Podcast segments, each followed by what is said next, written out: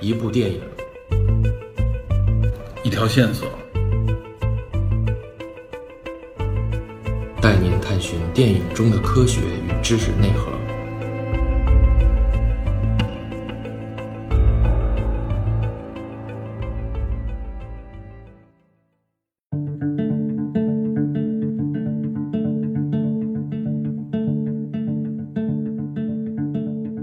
Hello，大家好，欢迎收听本期的电影侦探，我是 Peter。我是里根，我是 DP，我是 Murphy，哎，今天我们特意加入了一个新的，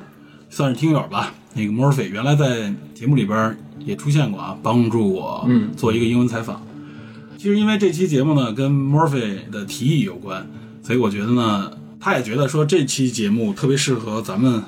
三个男性的这个播主吧来聊一聊，而且他也想参与这个话题，所以我就跟李根儿和 DP 提议了一下，其实就是昨天咱们吃饭的时候。对对，本来原来我们说商量一下后边聊什么，比如说是不是聊一聊奥斯卡的一些相关影片，聊一聊著名的正在上映的蝙蝠侠，对吧？大家都群里边有很多呼声说让咱们也应该聊一聊。后来我就说了这么一句，我说 Murphy 有这么一个提议，对，因为这个影片都知道，但是好像咱们都一开始没有特别重视啊。主要是因为一开始我们认为可能这个影片的题材不是我们特别感兴趣的一个方向， 我们主观了。对我们太主不是，观了。我其实我还真重重视了一下对，根儿总还提这个十一项提名里，根儿总不可能对对对，没有不重视的理由。重视完了以后，但是没没有什么反应。就我的我的重视，不是我们没有反应，是你没有 反应。核心是我的重视嗯不重要。 别别说实话，其实对李哥的这个重视其实没有什么意义。 然后 Murphy 这个提议我一提，哎，这两个人当时就拍案而起，就太好了，要聊一期。 你早干嘛呀？后来就约了一下，说要不然就今天咱们聚一下，把 Murphy 也叫上，咱们一块儿聊一聊这对些。，确实也很期待。我就因为我我一直以来就是想加入一女嘉宾一起一起聊一下，对感觉一下这个不同的那个感觉啊。对对对，一个四个人，另外一个有一个女性嘉宾，咱们现场聊。而且咱们这次要聊的这个影片，刚才你已经其实说了，十一项提名嘛，就是本次奥斯卡大热的这个《犬之力》。对，The Power of the Dog，对。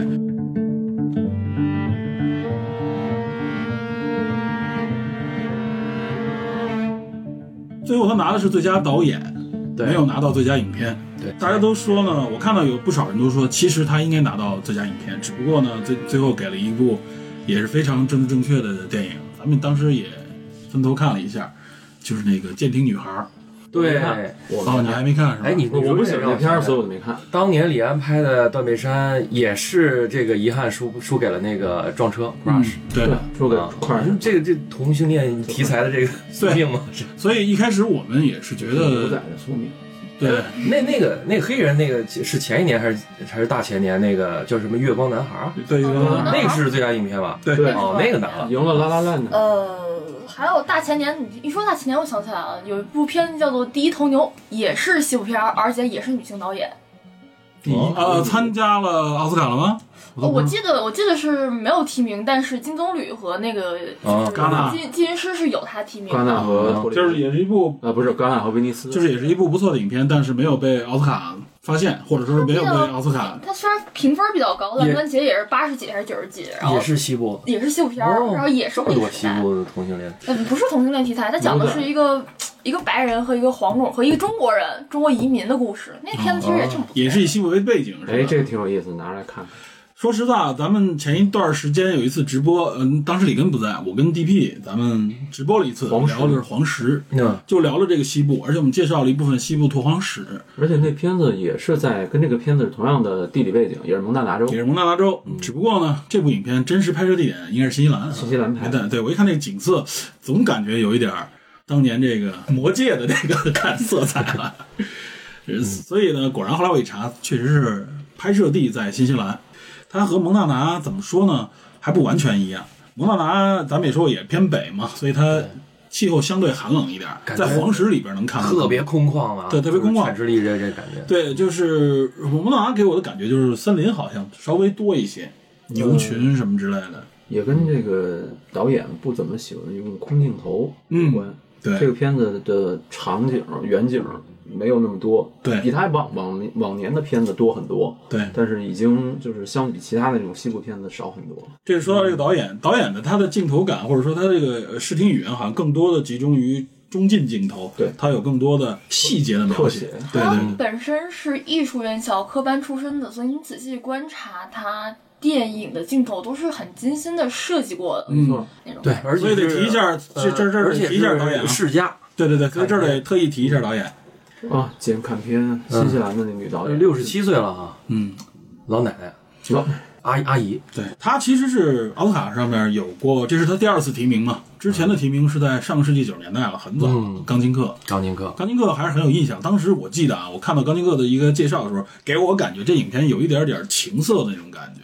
是吧？对，啊，我记得国内引进还是国内的一个翻译叫什么《钢琴别恋》，对，它有一点有一点禁忌之恋那种色彩在里边儿。对当时给我的感觉，反正国内的媒体是这么来介绍它对的，都是还是平面媒体，嗯，对，嗯，我想起来了，确实，对吧？当时我拿那好像是 DVD 吧，还挺还挺激动的，以为 VCD 有啥东西呢里 边儿，不是地位。 偷摸买的是是是从这么一个感觉你去看你，肯定买那《钢琴别恋》，但是一看感觉就跟那个色戒似的。其实它故好故事的好，其实完全压过了那个那个所谓的那个情色的部分。 你你看《色戒》也是这种心态起的，是吧？这是游戏， 但是发现故事其实特别好。这片子也是，嗯，这片子对，这片子也有很多大家都说的是，呃，感觉比较明显的同性恋一方面的这种最开始情感的这对种我暗最开示。始说听说介绍都是这个，然后可能我们就先入为主了。对，当时一说这个，咱们都得往后排一排啊，有一点儿。没有没有，我我其实其实喜欢不喜欢是因为镜头语言的事儿，但是确实我我不得不承认，他一说是男同性恋题材的，我就稍微往后放了放，嗯，就没太想第一时间关注。刻板印象。对，险些错过一部好电影。对我们这个确实啊，我们三个至少我们我们俩有一点儿刻板印象那种感直觉。太直了。 对，就是不不光是直了，就是说这影片，那我们稍微往后放一放，因为其实相关题材我们觉得之前说过很多啊。这个虽然说男性同性恋的色彩这个题材说的少，但是呢，其实我们觉得可能这方面关注的有点多。呃，希望呢是能说一说其他的这个类型。结果没想到就是 Murphy 这个一提示啊，是吧？咱们触发了我们这个今天就立刻说赶紧约一下吧，趁着假期昨天聊起的时候恍然大悟，啊原来聊的是这个猛，拍大腿是吧？对我猛拍根儿总大腿。其实，如果你了解简·坎培恩的话，你会意识到他是将目光大部分的时候都聚焦嗯于女性要面临的困境和没错对对对对困难上没错这片子里边其实也有挺多女性啊的这个问题。十几部片子，这是第一部男性男性的的主角，对对对，首部，嗯，对，而且他特别特别巧妙的是，他利用了西部牛仔这么一个哎充满刻板印象的群体，对吧？嗯，他这找倒到不了是首创吧？那段梅山不是首创，而是说他这一次这个影片，他他要嗯找阐到了一述个了。切入点，对他切入点，而且他切入不是所谓的同性恋话题，我认为啊，嗯这不是他真正主要的话题，嗯这也是 Murphy 提示咱们要聊的一个根本原因吧，对吧？就是他提的是更多的是有关男子汉气概之类的这种啊男性纯男性这种话题。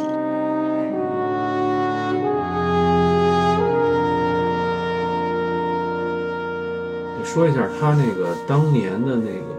《天使与我同桌》，九零年的，获得当年威尼斯电影节的银狮奖，也在多伦多和柏林电影节也获奖。然后《钢琴课》是九三年的，戛纳的金棕榈，对同年获金棕榈的就是《霸王别姬》，他们两个嗯，同年拿的金棕榈。而且是他共享嗯共享那个共享而且她获金棕榈，据说也是打破玻璃天花板，是吧？是第一个金棕榈的女性导演。女性导演对而且当年的最佳女演员也是这个《钢琴课》的女主演。嗯，还有就是他就是刚才说的最佳导演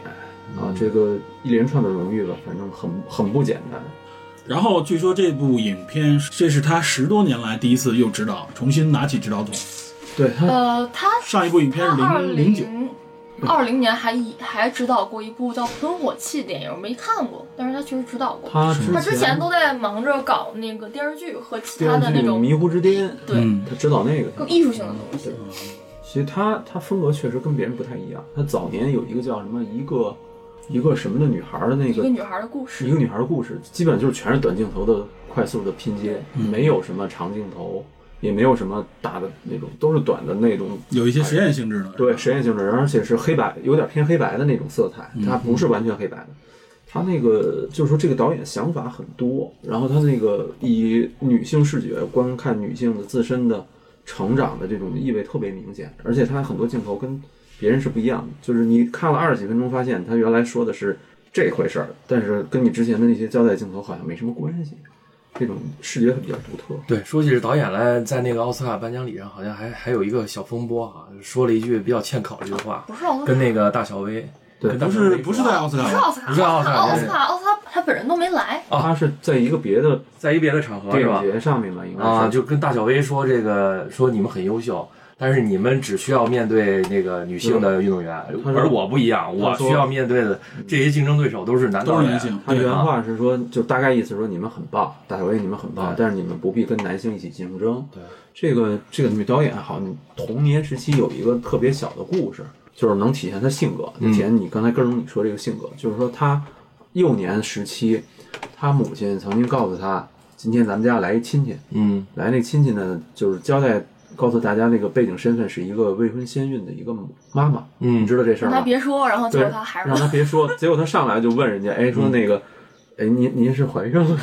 然后那个孩子的爸爸是谁？就刀刀戳心那种感觉，就是他小时候他就是这种，我必须说出来的这种这种这种比性较格。直接。比较直接。后来为大小薇这事儿也道过歉，他对说说他大小薇很棒，然后他对不应该贬低任何一个就是在女性职业道路上奋斗的这些女性榜样们。对但很抱歉，他的本意不是如此。但是他就这个人性格就是这太就是这个样子， 而且他就是说话有点不太欠考虑吧欠考虑那种。就是说实话，客观的说，确实就是网球比赛和电影嗯它是不同的赛道，领域，对它完全是不同的领域。嗯，所以这么对比，确实对，说实话，对大小薇有一点苛刻了，对吧？没错这个是完全人家确不一实样的。混双嘛，不就是对这个混面双对有男选手吗？对，混双是有的。对所以说呢，就是我们只能说这个对比啊，不是特别恰当，对吧？尤其对于名人与名人之间来说，他这种道歉也不是我们想象当中的是做了多大的错事儿，但是这多少会有一些涟漪，会有一些争议，对吧？另外，这部影片的编剧应该也是坎对坎皮恩本人，对吧？呃，当然还有这个原原原著著小小说说作对者，原著小啊说，嗯所以他应该是有最佳改编剧本的这个提名，嗯对吧？所以说提他名的是他他自己，对，其实是他自己，所以说他在这个至少是编剧小说作方面者已经死了对，小说作者很早了。这小说也可以稍微提一句、嗯啊，是五十年代的一本小说，我记得是啊，呃，六十年代， 60几年代年的我记得是。然后小说作者叫托马斯·萨维奇托，马斯·萨维奇，嗯，小说写于一九六七年，一九六七然年后，然后六七这个年的，嗯、对，这个作者是零三年就过世了，嗯，但是我得我得扒几句，我啊得扒几句。嗯这个小说作者本人就是深贵，哦，五十年代的时候才出柜，而且他就是跟剧情中这个男男主角 彼得经历很相似，就是父母这个相当父于母后离来婚，就他改跟嫁着到母了亲湖南对改嫁到，只不过他不就是这个父亲儿子死这个了角色，他不是父亲死了，他是跟着离母婚亲了嗯改嫁，对，改嫁到一个地方，然后遇到了一对，呃，他的就是蒙继娜父娜那个啊柔。对继父继父的角色，还有一个什么特别古怪的一对兄弟，可能那对古怪兄弟中的某一个，就是这里边费尔呃菲尔的影子应该在里对边，卷福的这个角色哦对影子在这儿，所以这个其本其实是是有关联，而且他还有一本小说，这本小说叫就除了《犬之力》以外，还有一本他自传体小说叫做《绵羊女王》。嗯，绵羊女王，据说里面就是纯自传的，就是介绍她而幼时生活的这种更多，所以很可能就是它结合了很多元素进去。嗯，这肯定和他的这个生活是息息相关的嘛。嗯嗯嗯这种作者，说完这个作者，你刚才提到的卷福扮演的这个菲尔，嗯就说一下表演。其实我认为，个人认为卷福在这里，我看了这个影片之后，我觉得卷福的表演还是相当给力的。我觉得他应该在他最佳男主，尤其是说这个最佳男主啊，嗯 咱可以提一句 啊。这个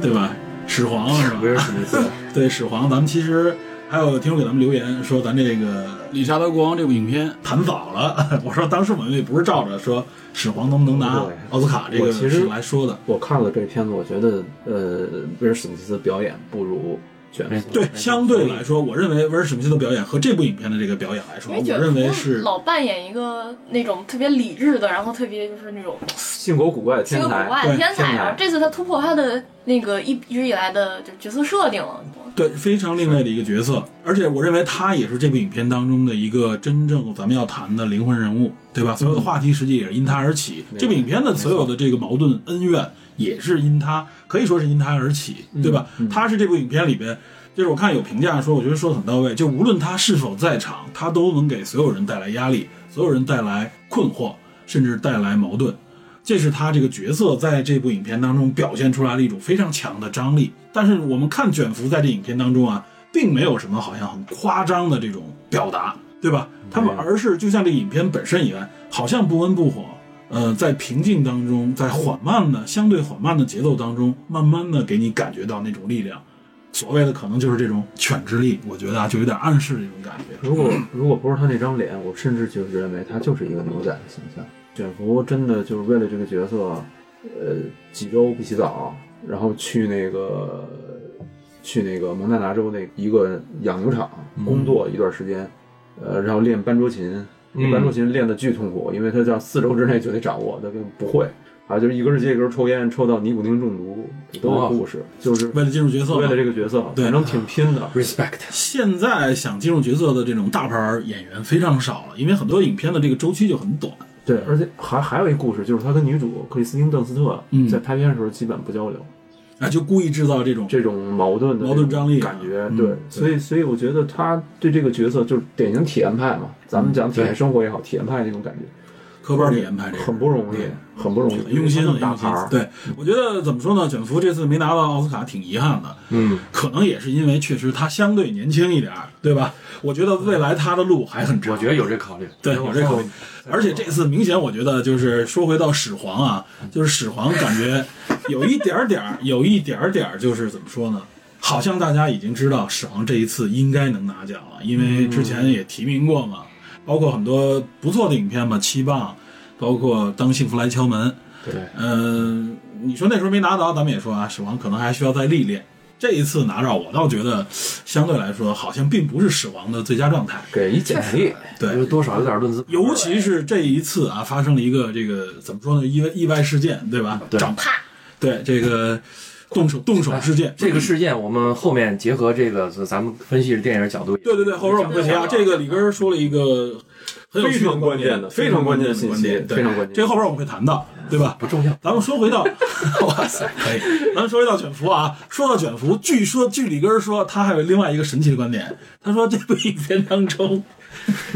有有一些镜头跟卷福比表演的其他影片有致敬的关系。呃就是咱今天那个故事梗概还讲一讲吗？就是其实故事很简单啊，得讲就讲。的时候会会稍微带两句，对。你聊细节的时候聊这个，这别个着这急，别着个急，这个我一定这会，个我一定会提下盘好。先埋个小坑。那那下一趴是什么？下一趴说完卷福了，表演其他大家，我觉得几个演员都必须得。谈，必都须得很对谈，非常就是那个皮特儿，不是你啊，是那个演员彼得 彼得，他也他也参演过好多超英电影吧？我我记听得我说，听我说他本人就带那个色彩。你听我说啊，我为什么翻译成彼得嗯啊？因为这个他这个名字“犬之力”这名字来源于新圣经旧约，嗯，新约旧约里都有提到。啊对新约旧约里面他按这个人物，像包括菲尔，包括这个彼得嗯乔治、彼得，其实在圣经里都有对应的名字。嗯，圣经一直是怎么说呢？文艺作品里面经常会被所以引所用以到的一个根我源嗯们。说成彼得可能更对一是为了区分对，二是为了对应这个圣经。没事儿，大家都去问清楚， 大家不用不用。大家不会说是对你不要认为是你。篇原句原句的意思是 “Rescue my life from this world, my only life from the power of these dogs”。嗯，这这这这个刚好说到了影片的名字，我觉得就顺便说一下，这这里的 “the power of dogs” 其实是指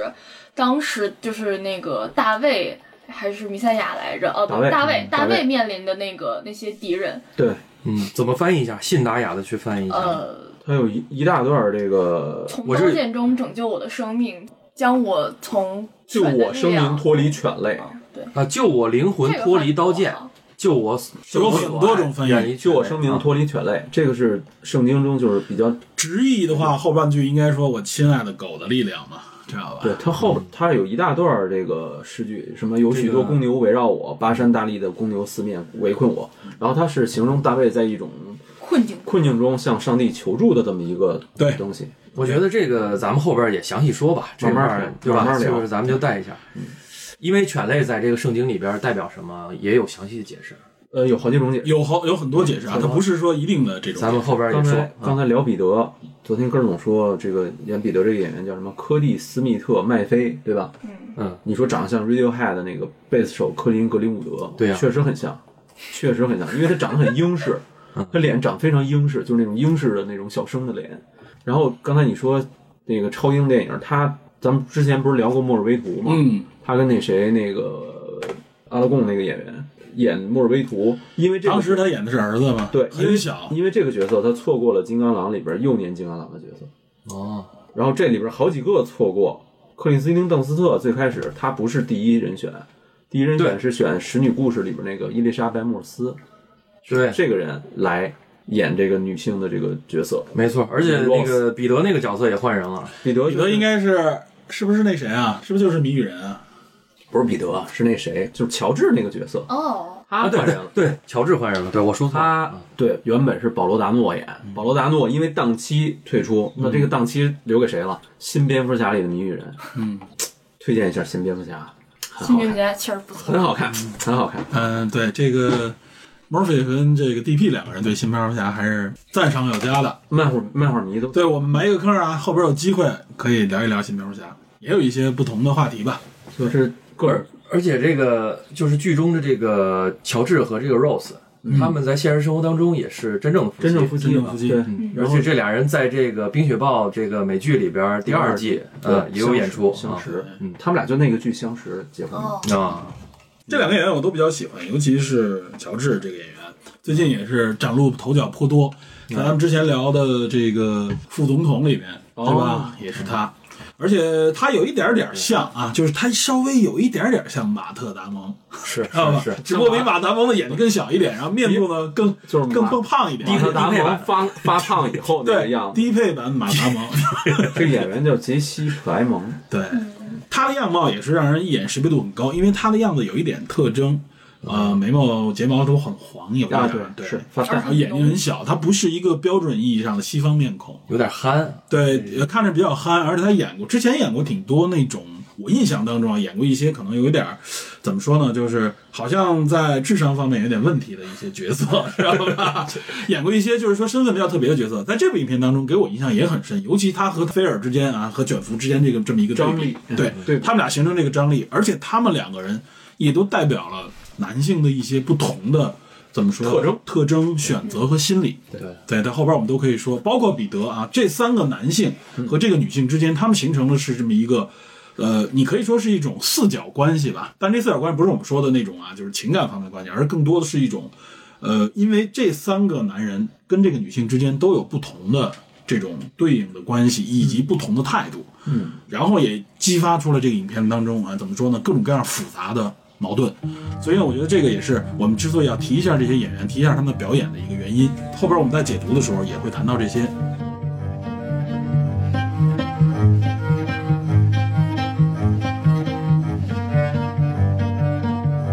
好，剧组相关的人员我们介绍了一下啊，差不多就是这样。差不多就是这样了。那咱们接着后边是不是要简述一下剧情？嗯，剧情不用太复杂，其实剧情不复杂，嗯挺简单的。差不多剧情就是，呃，一对兄弟菲尔和乔治经营农场嘛，然后因为带牛群避冬，所以乔治和菲尔把牛群赶往暖和一点的地方。然后他在，然后那里边的弟弟乔治后来认识了一位，嗯、丈夫自杀的寡妇罗斯，然后他俩谈恋爱了。然后很快，乔治与罗斯又结了婚，但是菲尔就不是特别喜欢罗斯，并且包括罗斯的孩子彼得，他也充满鄙夷。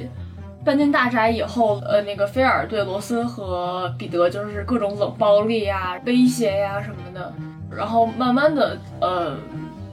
一系列矛盾最后再激发，最后有这么一个结局很意外，结局很高潮的这么一个意外啊。很意外，这里边说一下，实际上就是说菲尔和这个乔治啊，他们两个人应该是当地比较显赫的身份了，嗯呃，经营农场啊，所以他们不是普通的牛仔啊，应该有一定的地位，有钱嗯对，这是一个根本。而且他的父母本身也是怎么说呢，当地的这种有影响力的家族，和这个是市长还是州长？州长州长和州长之间州啊长都有一些来往，对吧？弟弟结婚的时候还特意来他们家，对，我拜记访。得好像设定中，雪芙演那个菲尔是，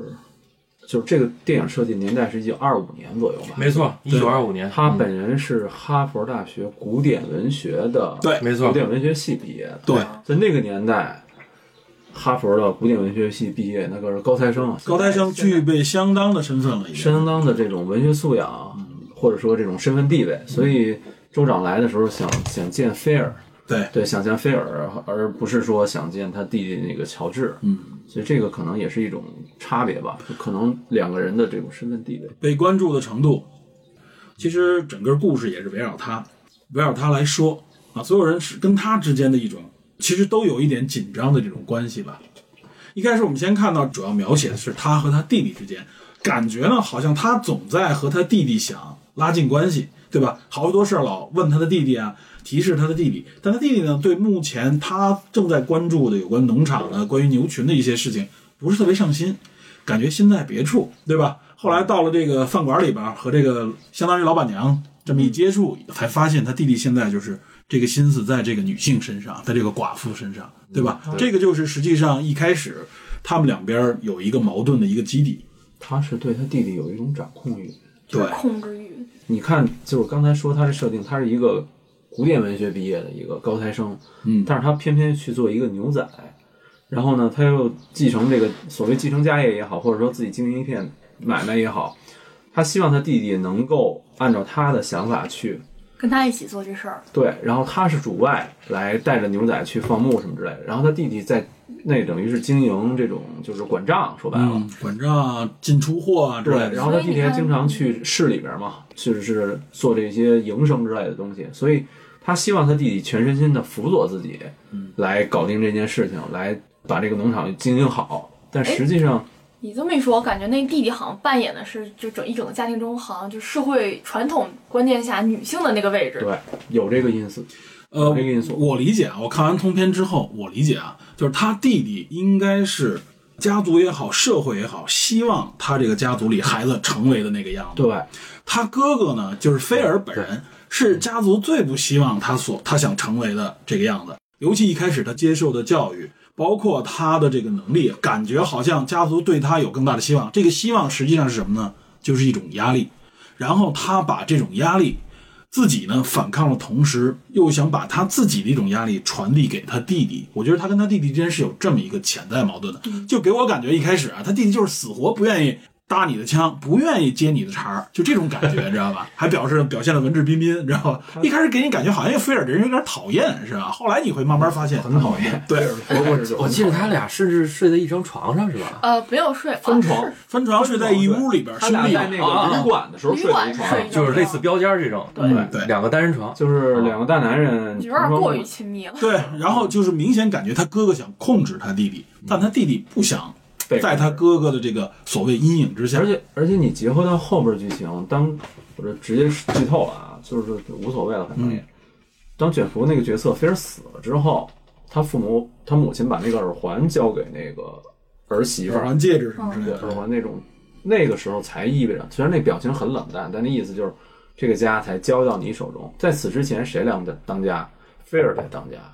这个就是这你就确实剧透了，这其实就是表现出来，就是菲尔在第一幕当中就体现出来他是身边人的压力，而且他不仅给他弟弟压力，他给整个这个牛仔群体也压力对。他给牛仔群体这个压力是什么呢？就是他要维持自己的统治形象和地位。啊，就表表现出的是一种父权，表现出的实际上在这个时候，他强烈的表现出了一种男性气概和父权的色彩。 《青春变形记》里边那个妈 妈，啊，反正就是在这里边，哎哎，这里边他表现出来的是一种控制欲，因为一开始很多对话嘛，他那个对话说他弟弟都半接枪半不接枪的时候，能够感觉到对这个哥哥有一定的这种反感和抵触在这个其中了，对嗯吧？这也就树立了菲尔就是卷福在后边这个形象，他会成为所有人的一个心病，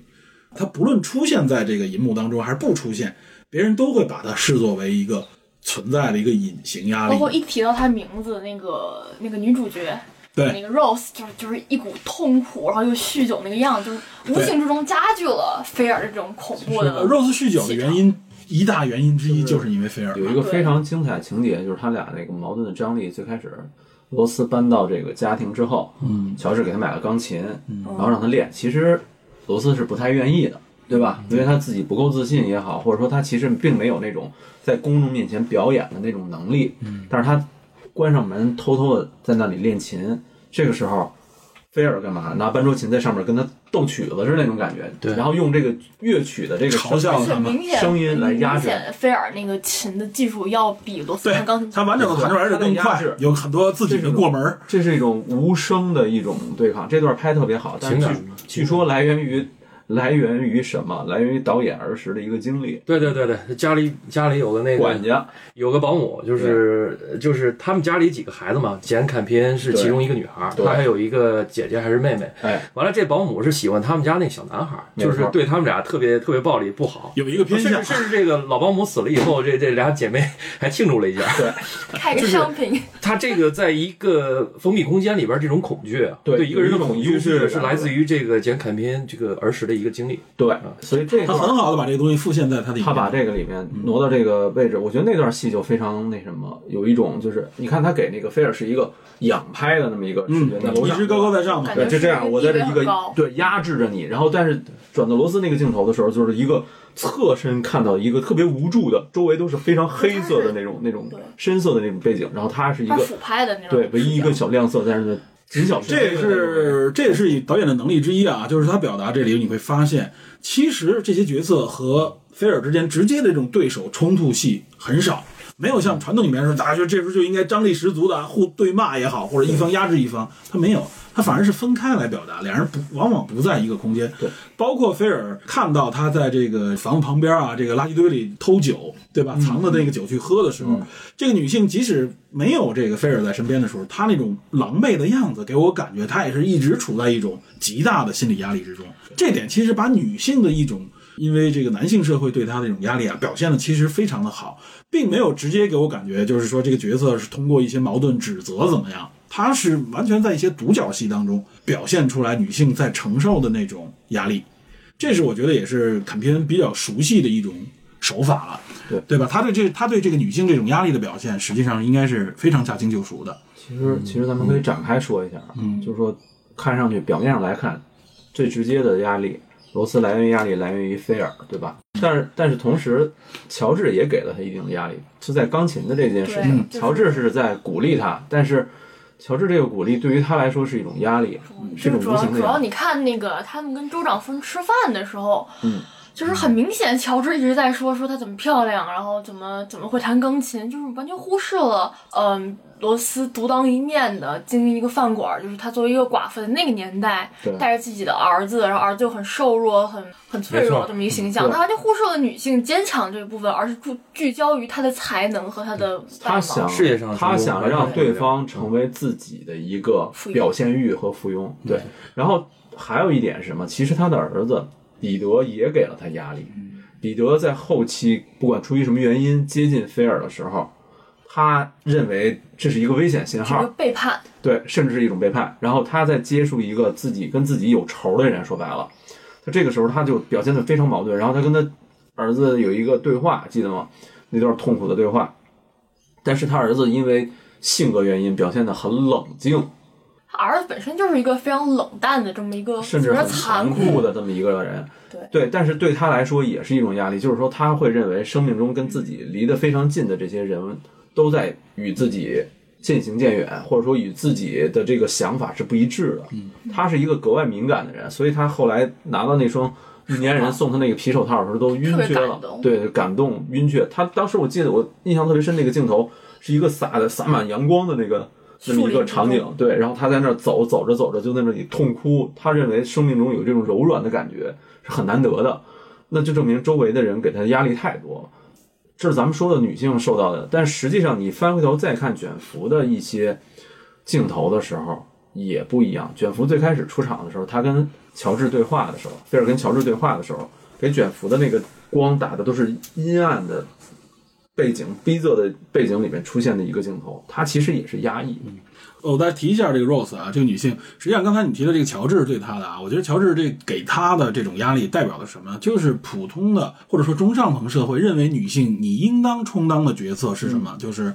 弹钢琴啊，表示美貌啊，接待我的这些贵宾啊、客人，就是你需要我需要你表现出来就是这样的能力。就是一至个至于你自己，比如说你的人生经历，你有多难，你怎么如何带着孩子，如何经营一个小酒馆，那些事情，我都不愿意去谈起，而且我觉得谈起可能对我来说反而是一种身份上的，或者说是对我这个呃我妻子身份上的这么一个不匹配，一个贬低。所以呢，这就是表现出来，就是实际上她丈夫虽然是一个非常彬彬有礼、非常弱他势的其一实个男还性，挺体贴，但对是都不太。但是这里表现出来是是这种冷暴力，是一种很多就是现在我们经常所提的女性啊，就是女性感受到这种压力，是男性很多不了解，说啊你家里你说了算，对吧？呃，什么买东西都你优先，钱也是你管，他们什么你还觉得没有权利？实际上，女性感受到很多冷暴力也好，或者这种无形的压力就在这儿，就是社会也好，家庭也好，非要把她塑造成为一个贤妻良母，从来没有把她塑造成为她自己，她自己是什么样的时候，从来是压制的。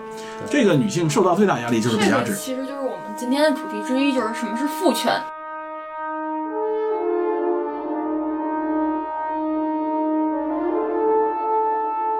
父权本质上就是由于性别来分配他们的职责和权利，包括男性就应该主外，女性就应该主内这种强制的观念，男性就应该雄壮，女性就应该柔弱对之就应该类的。阴柔。嗯，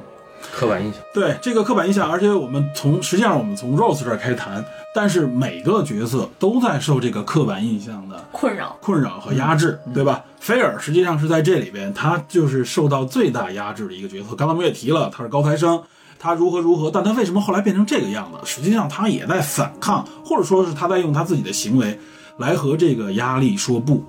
然后呢，实际上啊，他这种说不是非常苍白的，最后表现成什么呢？一方面很扭曲，另外一方面他要装成另外一个样子，装成一个并不是他自己的样子强化了这种父权思想，就是对比较阳刚的这种思对想，。这个叫什么啊？这个我觉得就是咱们都听说过的一句话，就是被害者变成了加害者。屠龙者终成恶龙，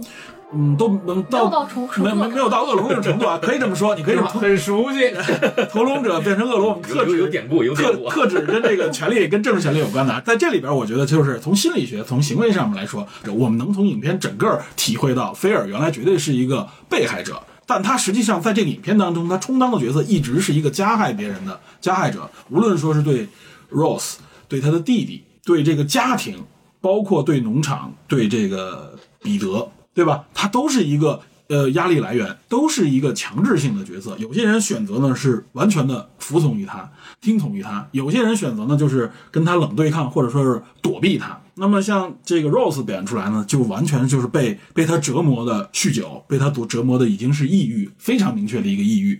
那么彼得在这里边就充当另外一个角色，我觉得彼得有一点像他的他的年轻的时候，可能就像类似于这个彼得，头脑很清醒，非常的异类，然后呢很非常狠特别，狠对吧？他比他真菲的尔要太狠凶多了。狠对了。他，尤其是在年轻的时候，这个从呃生理学角度啊，咱们也说过，就是年轻人在这个时候，他的这个伦理价值观还没建立起来的时候，就是所谓我们认为这种这个年轻的，就是二十岁之前这一段时间的年轻人，他们可能是最打引号的狠的，他们是可以非常冷静的做一些我们成年人看了已经就是无法接受的这种事情，因为他这个时候他的同理心和同情心还没有建立起来，所以他这个时候表现出来的是什么呢？就是他一方面他不伪装自己，而另一方面他又可以利用一些技巧来欺骗菲尔，因为他很了解菲尔嘛，欺骗了所有人，实际对上，尤其是菲尔啊，最后他等于是把他唯独没骗他父亲，骗不过。嗯他对，父亲了了解他，他父亲认为他是一个很决绝的一个非常但他父亲内心非常强大的一个角色。但是这个父亲也没出现在影片当中嘛，就死跟了就跟菲尔他的那个崇拜的那个人叫什么来着？ Branco 对，这个 Branco 人 Henry 这个人啊，这个是他的特狠老马亨嗯利对，你可以说他是导师、好友，你可以想想成各种各样的角色，但他也一直没出现。我我跟你我跟你说，这其实都后边都有故事，咱们可以聊，慢慢聊。嗯对对对，这些都可以引申到一些其实其现实实中的都问题不简单啊，没错小说里边也包括有也有也有银笔，嗯，我认为，认为尤其是彼得这个角色，因为他其中有一段就是彼得从田地上捡回了一只兔子，然后那女佣特别喜欢，所有女性都是围着那兔子说：“哎，好可爱啊！”然后当还想喂女胡萝卜佣女佣准备喂胡萝卜，就是从厨房拿胡萝卜回来的时候，发现那兔子已经被彼得开膛破腹了。然后他解他剖回来的特别的简单，就是做一些生蛋儿要给解剖了。对他他他学医的嘛，这么一个背景设定如他是此学医如的此残忍的、如此冷酷的、生如此漠视的一个人，但是他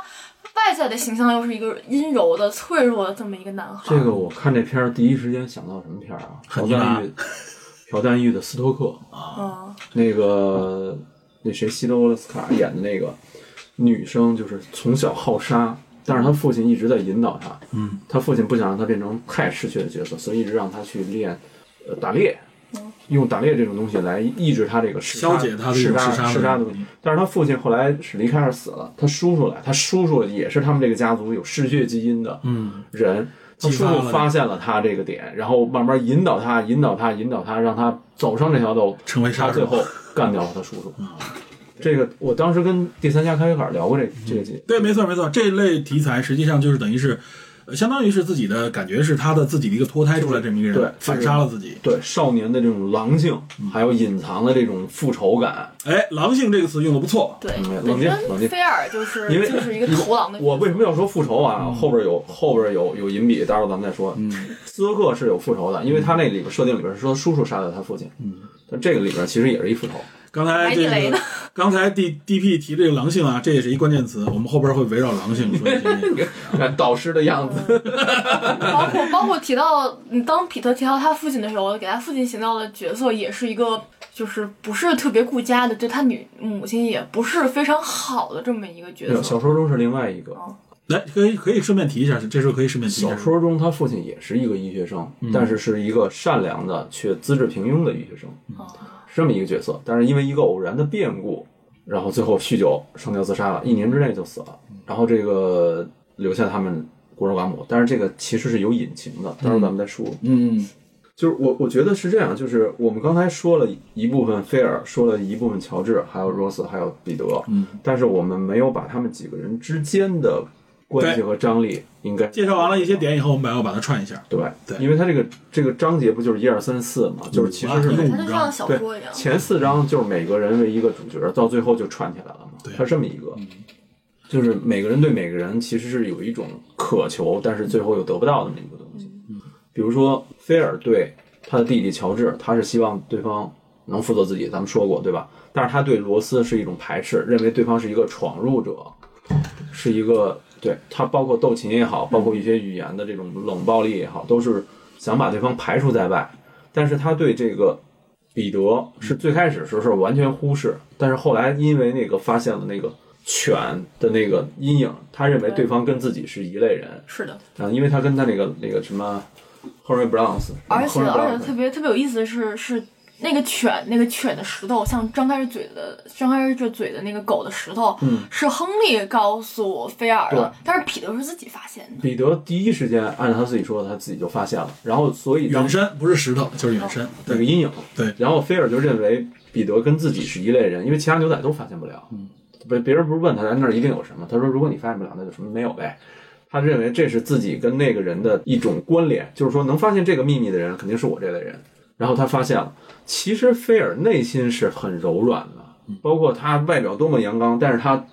自己洗澡的时候拿一个丝巾在那里晃悠， 对吧？对，这里边也表现出来，他实际上是和之前这个角色，就是他一直提到这个角色的情感关系以及他的身份，对，他的取向在这里边都有表达。他跟他跟菲尔，呃，菲尔跟彼得两个人可能唯一类似的就是两个人性取向可能都是弯的，但实际上他们两个人是正好相反。彼得是外表非常柔弱，但是内心特别狠；但是菲尔是外表我装特爷们儿，但是内心是一个深贵，这两是个一个人非常柔软的就是角表色里不要表里不一嘛。对，所以这个最后导致他为什么？虽然我觉得有点不合理，但是能理解，就是说他为了这个男孩子肯去不顾自己的伤势去给他洗那个牛皮，钉然后牛皮编那个编那个牛皮绳，嗯，他认为对方给自己一种非常大的温暖，是一种非常大的认可。我这信个任，我这个牛皮绳没有了，被他妈给卖了嘛，对吧？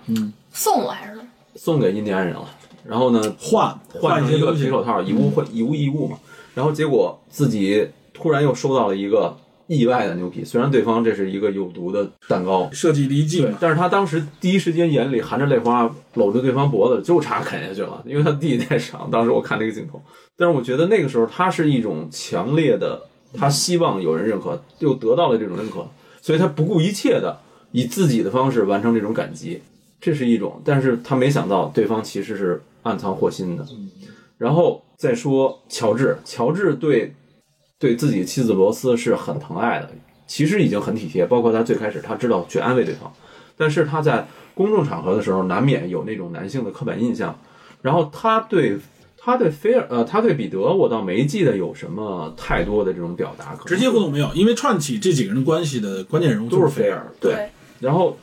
然后你再看彼得，彼得其实对他母亲是一种有一点恋母情结，有恋母情节，他也有一种控俄狄制浦斯欲。情节，对对，他包括他母亲也是，母亲对他也是同样的，他希望彼得以以一个男人的角色来陪伴在他身边对。说嗯保护他吧，一种一种保护吧。说好，我怎么没看出来恋母情节？啊就你看那他第一个句，话就是他第一句话就是说，如果我不不能许有人伤害他的母亲对，。如果我不能给我母亲的幸福，那我还算什么男人？关于这个其实是一种父权了，关于这个恋母情节啊，是大家在解读这类电影文艺作品的时候经常会提到的。就像刚才这个 Murphy 说的，俄狄俄狄浦斯，这是大家经常用的一个一个可以说是刻板套路吧。我们也可以抛开所谓恋母，其实很多孩子啊，尤其是单亲家庭里边，孩子对、对那个单亲是有一种强烈的依赖的。对，他要想走出这种依赖，实际上是要经历很长的一些心理上的变化才可以。我得说一句，就是这恋母并不包含性的因素，对，它不是强烈的，现在我们想到这种就是一种弗洛伊德那种恋就母的那是那种，种要弑父然后弑父而恋母，对，而占有母亲的这对种他感觉。不是这种，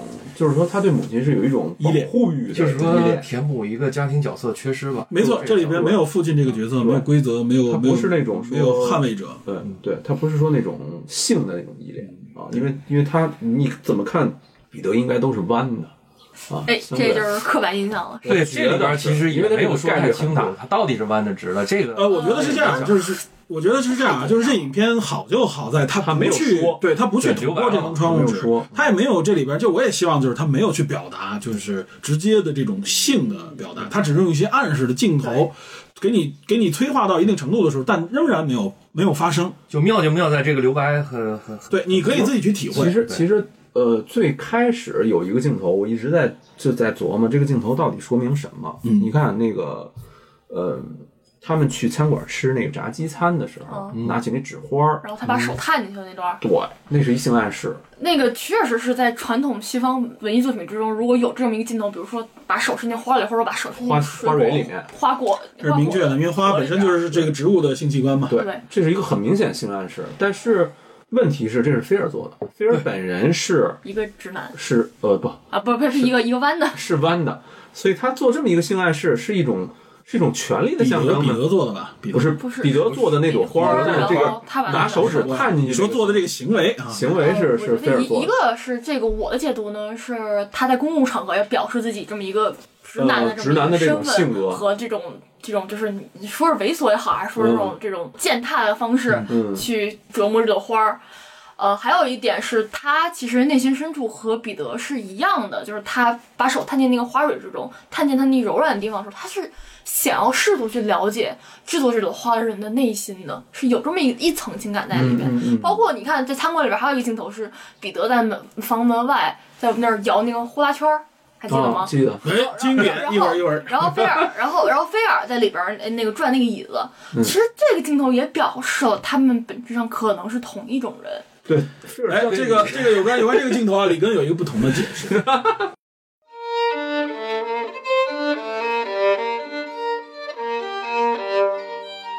这个正好这 个 DP 今天也也在这儿啊。美漫专家，美漫专家、超音专家冷静，冷就静据说啊，这个彼得在生绕一呼气啦圈生气了，出去之后绕呼啦圈是致敬《奇异博士》，而且《奇异博士》这个《奇异博士》他本身的职业也是一个外科医生啊，对不对对？，一一是有医生身份，另外一个绕圈儿啊，对吧？绕圈儿，哎，这个我哎绕圈儿的手法和身法太，牵上了。我其实哎我我其实发现了，我发现了，不是，其实我觉得啊，这还有一个顺着你这有一更强烈的一个暗示，哎，它代表生命的轮回，没完没了， 这他妈生硬生硬解释啊，这个哎太太过分了，太他妈扯了，这个我强制致敬是吧？这个 接接着模刻板强制致敬， 他那个转椅子是其实是当时。就跟那个镜头是有一对照，但是他另外一层面是他对那个乔治的掌控，对他那是乔治掌控，然后乔治不听的话，他立马把椅子摔了嘛，其实就是你你看啊，这么多牛仔，这桌子大桌子坐满了，只有他一个人发现这花儿了。其实他暴露了，你知道吗？对这为什么只有你发现了？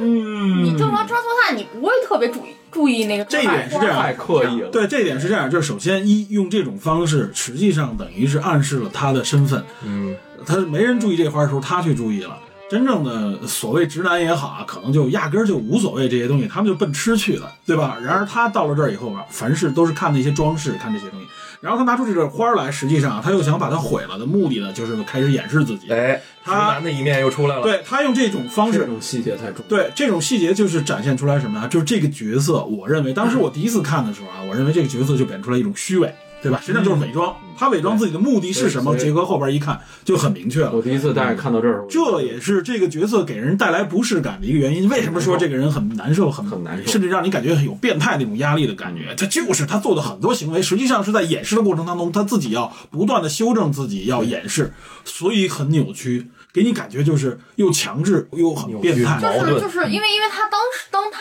知道这朵花是彼得做的时候，他就是那种那种反感，那种那种强烈的攻击性。他是觉得自己男性的这种阳刚气质受到这种挑战，嗯，因为他看到了一个可能和自己当时年轻时候相似的这么一个，因为他学古典文学的嘛，你想对他甚至会觉得暴露自己身份。然后进而就是攻之或者排斥这这样一个有阴有阴柔气质的男性，而且他又是以在一个性别高度分化这么一个工作场所中工作的人，所以他就觉得尤其尤其难受。你知道这个就是我刚才说的，就是被害者变为加害者的时候，这个在心理学里讲就是一种心理的防御机制。对就像刚才他说，这种心理防御机制防御什么呢？他就是怕自己呃因为某种特征，这种特征展现的时候，他怀疑这种东西是对自己的一种攻击，攻击，或者说是一种提示。他不仅要消除自己身上的，他也要消除别人可能展现出来的对和他真有关系的这些就是东西就。是为了为了证明自己是男人，是一个直男，是足够阳刚的人，是这个就是狼群里边人头头头狼，狼性当中的狼，对。 然后为了去彰显自己的这种男性气概，攻击阴柔是最好的方式。嗯，哎，这也就是 Morphy 提示我，然后咱们聊到的一点，是导致咱们仨或者导致你们俩互相拍对方大腿，然后说一定要聊这期节目，今天就聊的这么一个一个起因我。拍我我就是我拍 Murphy 根儿总的， Murphy 提示说，大家就是我说，我是有一种性暗示，就是这里边啊，这里边就展现出来的，这里展现出来的不不了再是，实际上不再是什么所谓，比如说男童也好，少数群体的心理，而是这里边展现出来是这个社会这个刻板的这种男权社会塑造之下，或者说是影响之下，很多人的一种反应，尤其是在男性群体当不中只。是 masculine，不只是男权，而是父权对， patriar 呃 patriarchy，就是因为你可以看到剧中的其他女性角色，因为女性角色很少，一个是温柔的、善良的那个小女仆，年轻的那个女仆，还有一个是女部长，女部长就表现出一个极其粗野的又凶狠的这么一个角色，然后还有一嗯老个女是仆，没有，你们没有不知道你们注没注意到，一个是他们的妈妈，还有一个是州长夫人。这两个角色就像是就是在父权社会中就是女性中的男性一样，戴他着们面占具有说话，他们他们占有的是在女性之中的主导地位。嗯然后当他们俩要求 Rose 去弹琴的时候，他说：“我认为你可以啊，我认为你没有问题啊。”这本质上是在压迫 Rose 成为那个父权赋予他那个角色，就是一个会附庸被支配的角嗯色被支配这么一个角这色。也就是裹小脚的时候都是谁提出的，是吧？嗯，都是那个类似于媒婆啊，类似于家里边比较长辈的女性，都是被裹挟的人。对他强制给他强制给这个女性的时候，就是强制一些不听话、不不受父权控制女性的时候，往往是这些女性冲在最你前这面。么这么想，咱们过去讲说那个媳妇熬成婆以后，继续折磨自己儿媳妇儿，嗯不就这样吗？就像被解放的《Jungle》里边啊，那个谁，啊对塞缪尔杰克逊对塞缪尔杰克逊，他扮演那 个，对吧？他他扮演那个角色，一个黑人，实际上是对这些黑人最狠的。他这也是影射什么呢？就是一个被害者成为加害者的这么一个身份，啊对吧？然后对我再我再举一个一堆例子，啊，就不是一堆例子，就是那一群牛仔，台词很少，但是他们在跟菲尔谈的时候，基本上都是先聊那个老什么来着 Bronco 老亨亨利利，对老亨利 Branco 都说，哎，他当初怎么怎么样，他当初怎么怎么样。为了挑起菲尔的话题，因为他知道这个时候菲尔肯定愿意开口，而且侃侃而谈，对吧？基本上聊起的时候都是菲尔当输出他那一套当年伟大观点，对你当年的时候，你们俩是怎么相处的？他来用这种方式，那就证明菲尔对他们来说就是一种压制。你只能以这种方式来来跟他交起这个流话头。，对，他有一种怎么样，就是我平常不愿意聊这些事儿，你们爱聊什么聊什么。但是呢，哎，你聊这点我不能不谈，这个是我唯一或者我比较愿意谈的。怎么 Branco 怎么曾经说过是吧？嗯手抱拳是吧？对对我我的导师当年跟我当年说过对，当当就当这样。对对，孔曰成人，孟曰取义。其实你看，这个其实也是一种什么？有一种向上崇拜，向上崇拜最典型的什么？就还是父权。而且他要塑造一个神，对吧？塑造一个神这个角色，这个角色是权威，这是我所有发号施令也好，或者我实现统治的一个权威嗯根最源。好神就是啊是死了的神，但是，有一个人提出一个观点，我后来想了一下，我觉得这观点不一定完全站得住，但是是有可能的。就是这死去的亨瑞·布朗克，什么布朗不死不什么克老马亨利。老马亨利吧，就这么说吧。他当年跟菲尔的感情是不是真的纯真？未必。对，我觉得这影片里没有说，就是这个很多东西可能是菲尔自己，你说是想象也好，或者说是他扭曲改变的他一些过度解读因为因了，为不，因为因为这样啊，有我我得这么说，咱们现在挑出这说，我要聊这个就直接引到咱们下边的话题了。没问题，没还有问题，没有咱们也其他可以要进入说到的这个话题。来继继续，就是因为他当时描述描述他俩亲密的那个过程，他只是跟这个在片中只是跟这个彼得说了，嗯，就是在最后编牛皮的时候，嗯彼得问他说，当初你们俩是一什么样的事儿？他说那个人用一个什么东西温暖了我，对吧？他不是在那个他们两个出去打在猎，寒雪之中，在寒雪之然后中，把把肚子剖开来，然后他们俩钻进去。那个对对他大概是这说个还问他你是不是哎要脱光衣服，对只有这样才能被温暖。啊，这个我当时想起郭卡来了啊，待会儿再说。但是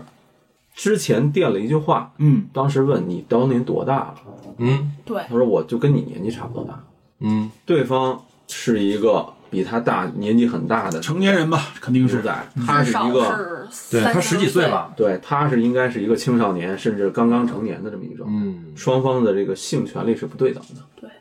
嗯所以在这种情况下，是不是真的两个人两情相悦，嗯还是说对方诱奸了他？就是嗯，有心理学上有一个概念叫做玫瑰色回忆，就是你哎一般会只会记住那些好的事儿，对，就像那个房思琪的《初乐初恋乐园》里边一样，嗯就是他认为他是爱那个老师的，嗯，就是我们是不是也可以怀疑说菲尔这种爱是类似于房思琪的那种，如果我不爱他的话，我们俩的关系得不到一个正常的名而且我不爱他的话，他可实际上可能啊，尤其是成年人对未成年人的，实际上你在法律上，现在现在的无论是法律还是心理学上，这都是一种伤害，对这都是犯罪。对，但是呢，这个时候作为一个当年的又这个未成年人，他在自己能够安身立命、能够自己成立的这个基础上，他必须认为这是爱才可以。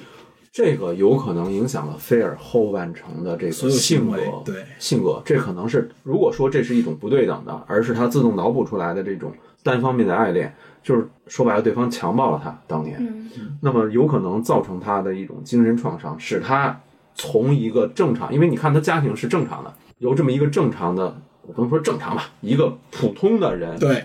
扭转成性取向扭转了，因为不管怎么有可说，能啊，因为无论怎么说，我们听到过很多啊一些特殊的这方面的取向的人士，对他们都有童年所谓的是创伤也好，或者是对经历，对没错我没都是错，跟这种事情我有关。不能说没是错嗯正常，啊因为我说说，因为我说是取向问题，我说的是取向问应题。该是一个普通与不普通吧？只能对，就是说他由一个有可能原来并不是同性恋的倾向，转变成了一个深柜，嗯呃，然后另外一个他的性格暴躁，嗯，和他这种对周围人的这种强烈的排斥和控制欲，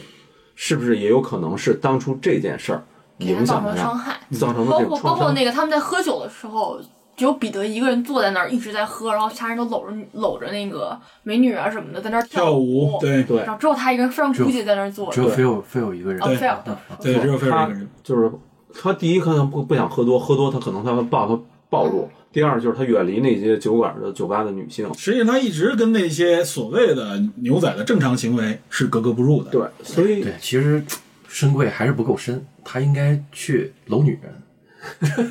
首先，首先我提提性性取向的时候，你要知道性取向的概念是不是浪漫取向，而是性唤起取向。当你对一个人有性冲动的时候，比如说你对同性同性有性冲动，那你就是同性恋；如果你对异性有性冲动，那你就是异性恋。性取向的概念是这个，而不是浪漫取向。浪漫取向就是我，比如说我只能被同性有性唤起行为，但是我会爱上异性，这个叫做同性性取向，但是有异性的浪漫性取浪漫取向。浪漫取向更多，我认为浪漫取向更多是因为文化、因为社会形成的一些心理方面的东西，嗯对吧？我记得李根儿还说了一个一个调查是吧？关于这个性唤起是吗？对对，以前有这么一个实验，嗯，就是找了九十多个人吧，呃，其中有一些是深柜，就是孔童，嗯，就也或者说非常排斥同性恋这个事孔儿，同是知道他是深贵还是不知道他是深不贵是？就是说非常排斥同性恋这个那事儿，就是孔同是吧？对孔同非常排斥男性、女性男性，啊，都是男性是吧？然后又找了一些就是嗯不不恐同的不不不排斥的啊、不排斥的，嗯，然后让他们分别去看这个小小电电影，你懂的啊，小电影啊，嗯，然后就是看看女女的、男男的，还有普通的这种的男女的，男女的小电影，嗯然后那个发现这个呃就是测测量他们这个这个就是反应程度啊，嗯呃这个恐同的人呢反应比这些就是不不恐同的更强烈，再看在看男男男的小电影的时候。哦哦哦，对，这个其实就是有有一个这个心理学，这这这怎么说呢？叫叫讽刺性反弹，讽刺性反弹有有这么一回事。嗯，怎么怎么理解？你有时候我特别讨厌一首这个口水歌啊，嗯我我我我惊人的发现，就是我在干家务或干嘛的时候，我哼起 来，我说我怎么会哼这歌？我最讨厌这啊对歌了，自己我恼对了自己非常嫌弃是吧？当时还还唱的这么津津有味儿， 一直拒绝，但一直在唱是吧？有点 讽身刺体性很反弹诚，实，讽刺性反弹。也有可能是第一次看啊，更刺激的感觉，也就是陌生感带来的那种刺激。这些其实就是表现出来人的心理也是很复杂的，和行为之间啊，它不像我们想象当中的 A 就是 A，B 就代表 B，他们后边代表的东西都是一连串，不是这样的。而且，而刚才说到就是菲尔的这个事情啊，看完我有一个什么感觉啊？我为什么说他是一个受害者成为加害者？但实际上啊他为什么是一个受害者？他的所有行为，包括这部影片里边，他的压力，他的受害来自于谁？应该是来自于他的家族，来自于这个社会。他为什么最后变成这样？不洗澡，不愿意参 加这没个错社没交活错动没，错，实际上，我认为啊，他的父母的一些镜头展现出来是，他父母一直给我感觉就是很抑郁，知道吧？跟他之间，包括包括你看他打光，就父母那种淡淡阴影的，对没笑模样，我认为实际上啊，他的父母很有可能在于他展现出来自己的一些取向，或者他想表达这方面的时候，给予他非常大的打击、拒绝，甚至是一些其他的一种切割性的行为。你你这个其实就把咱们刚才这个往往下又又延伸了一层嗯了，就是说我我觉得我们不要聊菲尔这种人的时候，就是一味的去去讽刺，或者说这人是什么扭曲啊什么的。没有人不是他也没没有有人人讽刺他，就对是就是说我们在描述他的行为，在这影片里面为什么给人感觉对对对，因为我们去试着站在他的角度来考虑他为什么这么对，这么扭曲我们现在其实分析的就是、啊、对这个影影片里边要揭露的东西啊。我觉得就是你刚才说这个，对他，实际上我认为真正的呃菲尔背后是有加害者的，加害者是谁？就是他的这父母、州长、他的这些朋友。呃社会的声音对，然后菲尔呢是把这些被把他加害给他的这些思想和行为，通过他自己的行为输出出来了，这就是被害者变为加害者的一个行为，而且他输出出来的时候会变本加厉，嗯，这就是他的一种心理防御机制导致的自己的行为上面的一些特殊性。有这么一有个一个有这么一个单单词叫做 toxic masculine，就是有害的男子气概。哎，哎我没说这个。哎，这就是我们后边要谈的，就是有关男子气概、有关狼性这方面这的话个题了。有另外一个翻译叫“有毒的阳刚嗯。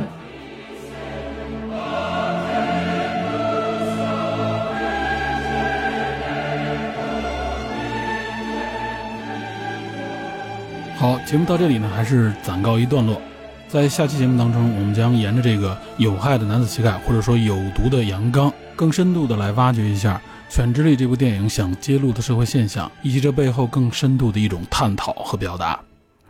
那么，另外就在此时此刻，国内呢正在面临更大的一轮疫情的挑战。除了之前的香港之外，上海以及吉林等地区正在经受新冠病毒奥密克戎这个变种的肆虐。那么，由于我们目前采取的这种动态清零的政策，除了病毒传染自身的这个疫情问题之外呢，尤其是上海地区也在面临因为临时状态下所衍生出来的次生灾害。我们发现，尤其是那些高龄的老年群体，还有一些有基础病、慢性病、危重病的这些重点防疫群体，由于这些非常明显的原因，不仅疫情对于他们来说更加危险，他们的正常生活也受到了巨大的挑战。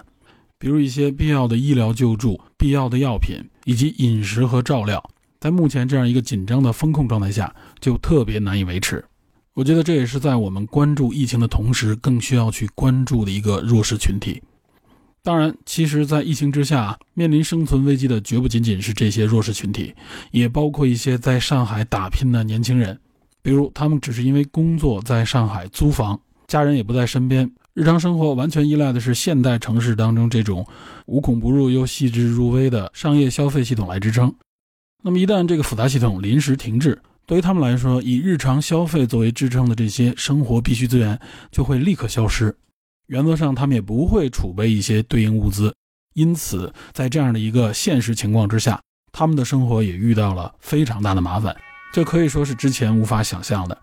那么，据我了解，也包括很多在喜马拉雅工作的小伙伴，因为毕竟喜马拉雅的总部就在上海，那么可以说这些非常现实的问题就发生在我们身边。